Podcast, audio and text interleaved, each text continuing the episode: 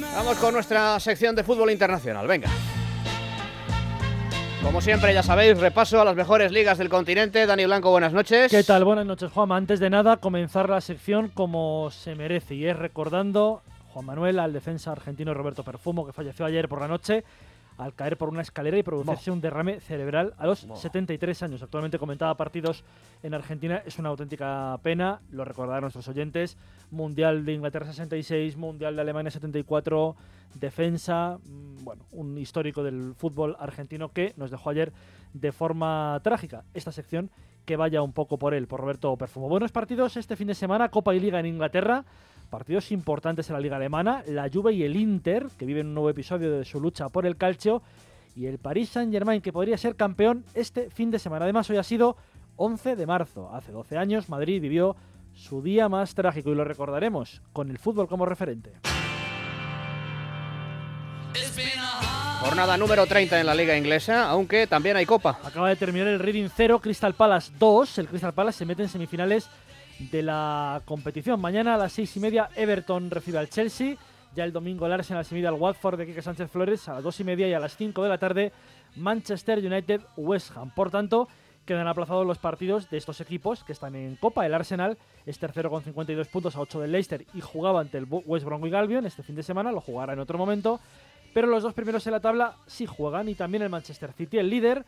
El Leicester de Ranieri juega ante el Newcastle el lunes a las 9. Un Newcastle que ha hecho oficial hoy la contratación de Rafa Benítez como entrenador, lo que queda de temporada, y tres más. Esta semana ha habido una historia curiosa, la del terremoto que produjo este gol de Ulloa. Mares now. All to his right. All Brighton,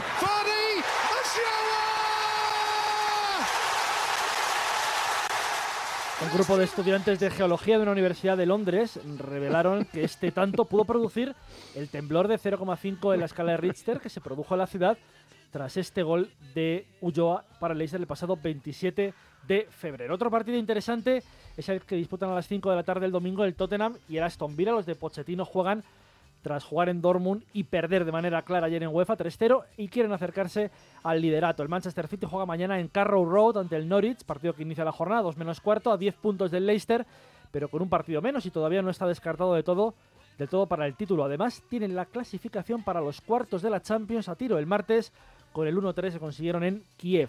Ayer, además, se disputó el clásico del fútbol inglés en Europa League, ya lo comentamos ayer en el primer palo, el Liverpool le ganó 2-0 al United en Anfield.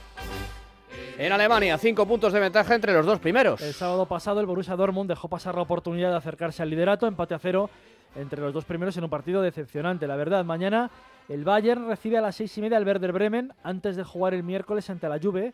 En la vuelta de octavos de Champions, el Dortmund se enfrenta al Mainz el domingo a las cinco y media de la tarde y ayer venció claramente, como decíamos antes, al Tottenham. Esta semana se ha vinculado el futuro de Aubameyang al Real Madrid, apuntándose incluso de la existencia de un precontrato con el equipo blanco. Este Dortmund asusta en Europa. Ayer goles del jugador de Gabón y dos de Marco Royce y muchos apuntan ya a un favoritismo claro del equipo de Thomas Tuchel en la competición europea.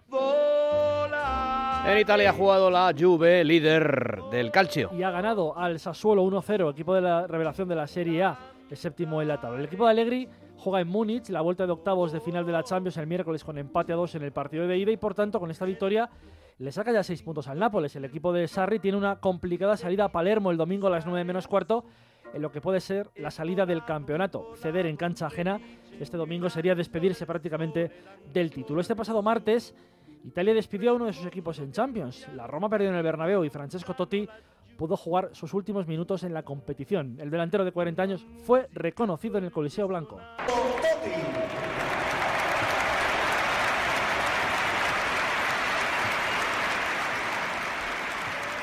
Pudieron ser los últimos minutos en Liga de Campeones para un eterno delantero. La Lazio, rival acérrimo de la Roma, jugó anoche en Praga en la Europa League empatando a uno, siendo el único equipo transalpino en Europa League.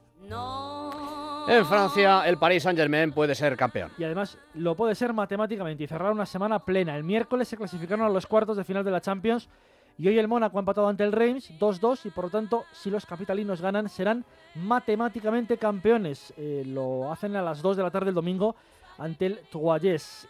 El Paris Saint-Germain podría ser el campeón más eh, rápido de la historia de Francia. El miércoles en la sala de prensa de Stanford Bridge, David Luiz estaba eufórico. The boys just a bit happy. It's normal. We qualify. Uh, we did a, a, great match against a fantastic team. Uh, it was a difficult match tonight, especially uh, in the first half.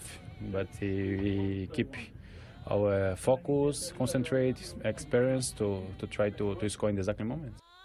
Dijo David Luiz que habían jugado muy bien, pero que había que, que, tener un respeto al Chelsea. La verdad es que le han ganado los dos partidos al equipo londinense y han sido claros vencedores. Serán los campeones, como te digo, más rápidos de la historia en el país. Vecinos lo conseguiría el PSG dos meses antes de terminar el título.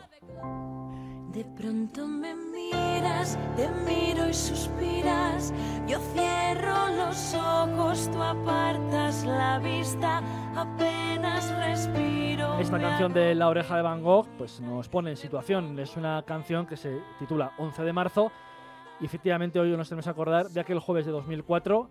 Es Radio se ha acordado todo el día de esos atentados, en el que la historia de España cambió. 192 personas fallecieron tras la explosión de 11 bombas en cuatro trenes de cercanías. Muchas muestras de apoyo tras esa infamia, tras esa mañana de horror. No se suspendieron partidos de fútbol aquella noche. Todas las competiciones se disputaron, entre ellos un Celtic Barcelona en Celtic Park con victoria 1-0 para los escoceses. Era Copa de la UEFA antes del partido. La televisión local anunciaba el minuto de silencio. And after today's horrific happenings in Madrid, a minute silence. Please be upstanding and observe one minute of silence for all those affected by the tragic events that took place in Madrid earlier today. Era el minuto de silencio en aquel partido 1-0 para el Celtic. Luego el Barcelona fue eliminado, por cierto, de esa competición. El atentado que se produjo en plena campaña electoral en nuestro país tuvo una manifestación masiva, lo recordarás, de la población el viernes 12 y un partido en el Bernabéu el sábado 13 de marzo por la tarde, un Real Madrid-Zaragoza que acabó con empate a uno, partido dominado por el sentimiento de tragedia. Pues ese es el sentir del Estadio Santiago Bernabéu, una magnífica representación desde luego del sentir general de toda la ciudadanía de bien. Qué ovación tan impresionante la que ustedes seguro también estarán sintiendo desde sus hogares, desde donde están siguiendo esta transmisión. Todo nuestro cariño, toda nuestra solidaridad para las víctimas, para sus familiares, para los amigos, para todos que todos somos un poco víctimas desafortunadamente. Escuchen el Bernabéu.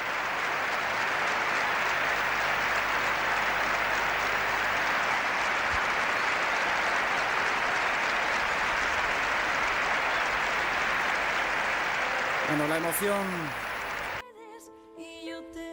y en ese mismo partido el minuto de silencio de rigor con una ciudad Madrid llena de dolor.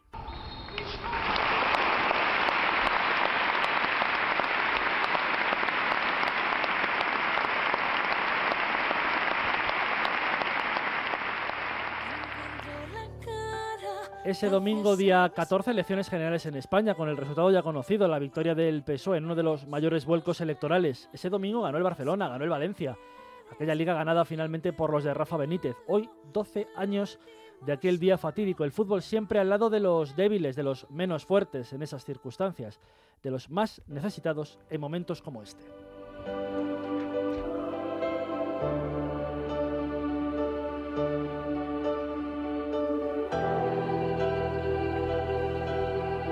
Muy bien, muchas gracias, Dani. Hasta luego. Bonito recuerdo por las víctimas de aquel atentado absolutamente repugnante y cruel.